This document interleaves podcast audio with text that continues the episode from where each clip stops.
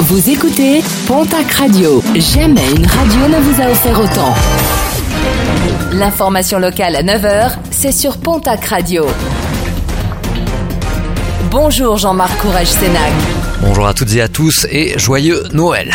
Prudence sur les pistes de ski avec de nombreuses interventions déplorées sur les sommets ces derniers jours et ces dernières heures. Quelques recommandations avant de s'élancer sur les pistes de ski ou avant de partir en randonnée. Il est conseillé de bien s'échauffer et de bien connaître ses limites physiques. N'oubliez pas aussi d'indiquer à vos proches votre programme de la journée et le trajet que vous envisagez. Inutile aussi de préciser qu'il vaut mieux être bien équipé.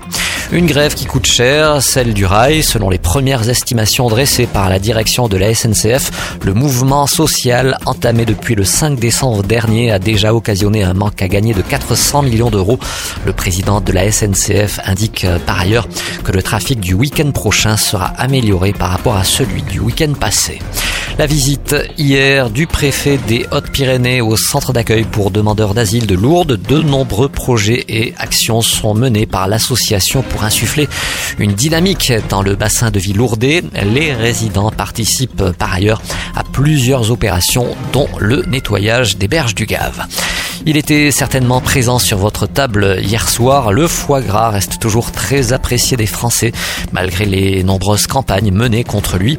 D'après la dernière enquête menée fin novembre par l'Institut de sondage CSA pour les professionnels réunis au sein du CIFOG, les Français sont désormais 92% à en consommer, soit deux points de plus par rapport à l'année 2018.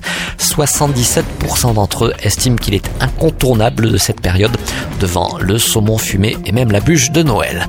En sport, rugby, fixé sur son sort le 2 janvier prochain, Ben Smith, le néo-zélandais de la section paloise, exclu dimanche pour un coup de coude porté à la gorge d'un adversaire, est d'ores et déjà suspendu pour le match de dimanche face à l'Union Bordeaux-Bègle. Le joueur sera convoqué en début d'année, le 2 janvier donc, devant la commission de discipline de la Ligue.